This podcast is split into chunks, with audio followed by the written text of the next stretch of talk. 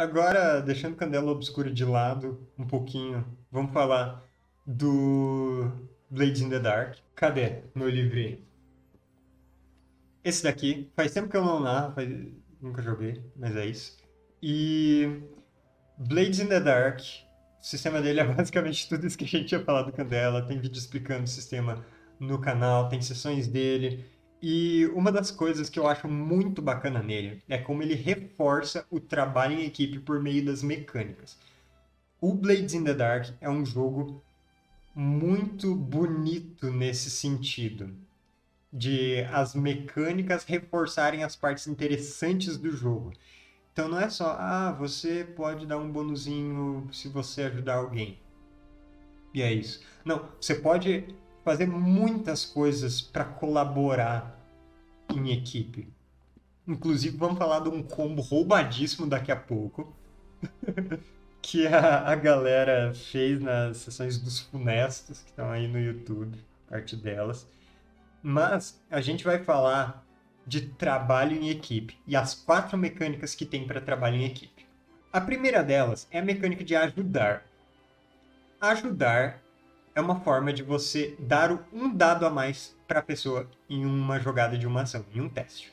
Então, seu coleguinha vai fazer uma ação e o seu personagem narrativamente vai ajudar ele, você pode pagar um ponto de estresse para você dar um dado a mais.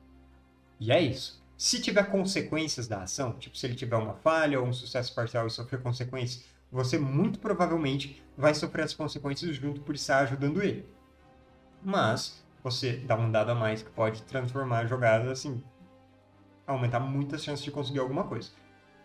Só uma pessoa pode ajudar em cada jogada de ação e também tem outras maneiras de ajudar a mesma jogada que a gente vai falar daqui a pouco. Mas ajudar é basicamente isso. Você tem esse dado a mais na sua jogada. E ajudar compensa mais do que você gastar o seu próprio estresse para ganhar um dado. É claro, as duas coisas podem ser feitas juntas. Tanto você pode gastar dois do seu próprio estresse para se dar um dado a mais, quanto um colega pode pagar um estresse para te dar um dado a mais também. Aí você fica com dois dados a mais no jogado. Mas pensa só, se for para simplesmente ganhar um dado a mais, se não precisar de dois dados, aí você compensa mais ficar ajudando os outros porque aí o grupo como um todo vai acumular menos estresse. É só um estresse. Em contrapartida, se você quiser fazer o esforço extra, você paga dois. Então, dessa forma, a mecânica incentiva você a trabalhar mais em equipe do que sozinho. Aí, o que mais nós temos? Só uma pessoa pode ajudar a jogar. Outra pessoa pode facilitar. Facilitar foi uma coisa meio esquecida. A gente foi lembrando mais no final do jogo, quando eu estava narrando a campanha uh, dos funestos, mas ela é muito útil também. Facilitar importar. Você tem que lembrar das mecânicas de nível de efeito e de posição. Nível de efeito é o quanto você vai com conseguir cumprir seu objetivo com aquela ação. Então, você está querendo atirar em alguém para matar? Se o nível de efeito for padrão, você atira e você mata. Se o nível de efeito for limitado, e você conseguir ação. Você vai atirar, você vai causar um dano, mas você não vai matar alguém. Se o nível de efeito for sensacional, que é acima do padrão, aí você atira e não só você mata o cara, mas sei lá, você faz isso sem ninguém perceber, alguma coisa assim, sabe? Tem um efeito maior. Ou você atira e mata dois caras de uma vez atravessando. Isso pode acontecer. Isso vale para qualquer ação do jogo que você for fazer, não só coisas violentas, né? Qualquer tipo de ação do jogo. Esse é o nível de efeito ilimitado, padrão ou sensacional. E tem a posição que você vai fazer a jogada também, que ela se refere a o quão ruim vão ser as consequências se você tiver uma falha. Se você tem uma posição controlada, as consequências são muito brandas. Você pode até tentar essa mesma coisa de novo, talvez, só que em uma posição um pouco mais arriscada, que é o segundo, a segunda posição. Arriscada é meio que a posição padrão do jogo e é você vai ter consequências mais ou menos ruins e a posição desesperada, as consequências são muito terríveis. Aí, quando alguém vai facilitar a sua ação, a pessoa faz uma outra jogada de ação. Ela pode sofrer as próprias consequências e tal. E se ela conseguir passar nessa outra jogada de ação que ela fez, narrando o que ela fez para te facilitar a sua ação, aí ela vai ou melhorar o seu nível de efeito ou melhorar a sua posição. Então, se você está numa jogada desesperada, digamos que você está tentando se esgueirar por um lugar, mas tem muitos guardas por aí, você está desesperado. Aí a galera vai lá te facilitar essa ação. Alguém usa manejar para fazer uma distração e a pessoa consegue. Aí de desesperada, sua posição vai para arriscada. Ou digamos que você está enfrentando um grupo de oponentes em combate, não uma pessoa, várias pessoas. Aí tem um modificador de escala, que o jogo explica até no livro bem certinho. Mas o modificador de escala diminui o seu nível de efeito. Então, hum, se você vai brigar contra um grupo de pessoas, é mais complicado, né? Então, seu nível de efeito, ele é limitado. Aí, se alguém vai te facilitar isso com um rifle de longe, caçando oponentes específicos enquanto você briga com eles no, no corpo a corpo, essa ação de caçar está facilitando. Então, a sua jogada de, uh, de briga, em vez de ter um nível de efeito limitado, vai para um nível de efeito padrão. E assim, facilitar é algo de grande ajuda. E ele pode ser feito ao mesmo tempo em que alguém te ajuda. Então, já falamos de ajudar e de facilitar. O que mais a gente tem é ação coletiva. Ação coletiva é quando todo mundo faz testes para a mesma coisa. Aí você vai usar a mesma jogada de ação, todo mundo vai fazer a mesma jogada de ação, e o grupo como um todo vai usar o melhor resultado que foi rolado. Então, Alguém pode ser muito ruim em se esgueirar quando vocês estão invadindo um prédio.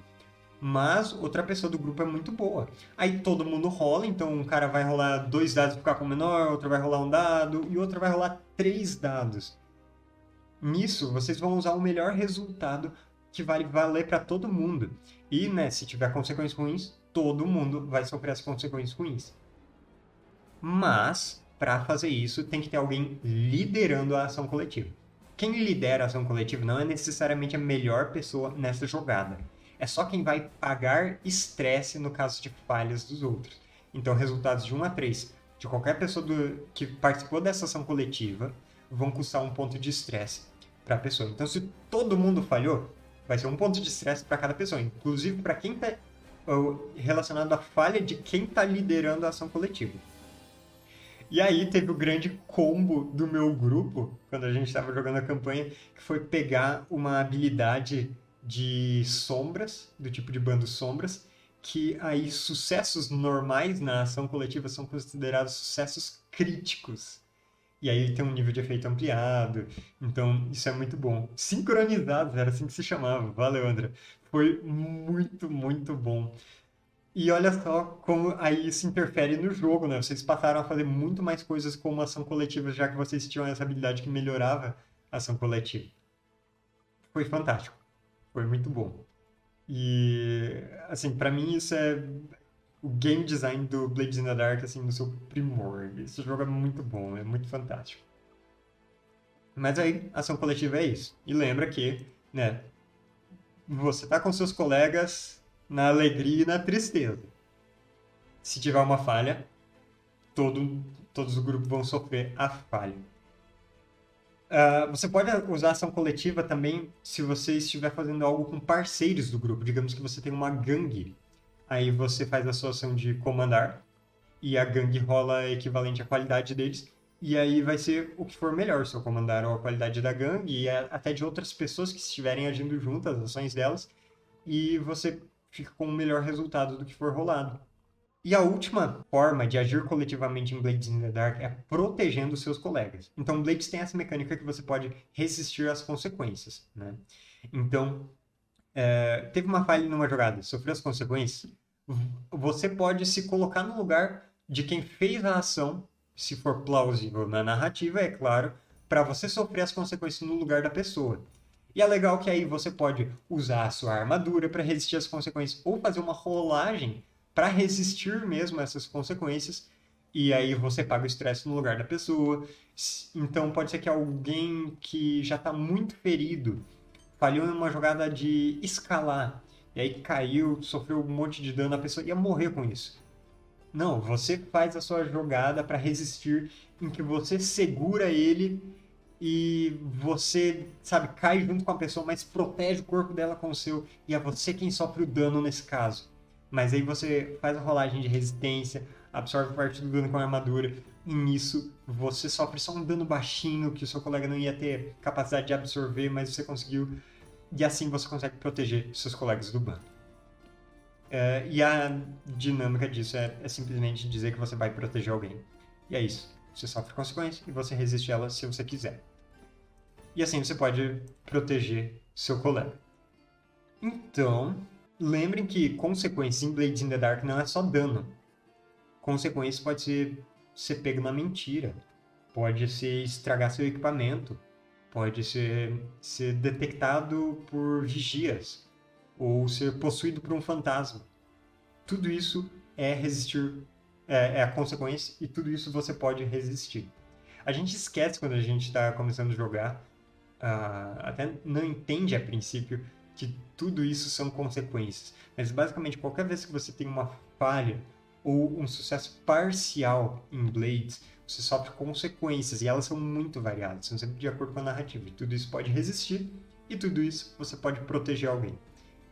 Beleza? Eu achei que seria legal encaixar um assunto de Blades in the Dark depois da gente falar de Candela Obscura. E lembrando que lá no canal do YouTube tem vídeos explicando todas as dinâmicas de Blades que eu já falei, os bandos, as jogadas de ação, os tipos de vigaristas, tem muita coisa por lá. E é isso, eu vou voltar a falar de Blades in the Dark no futuro, mas por hoje é isso. Até mais. E obrigado pelos peixes.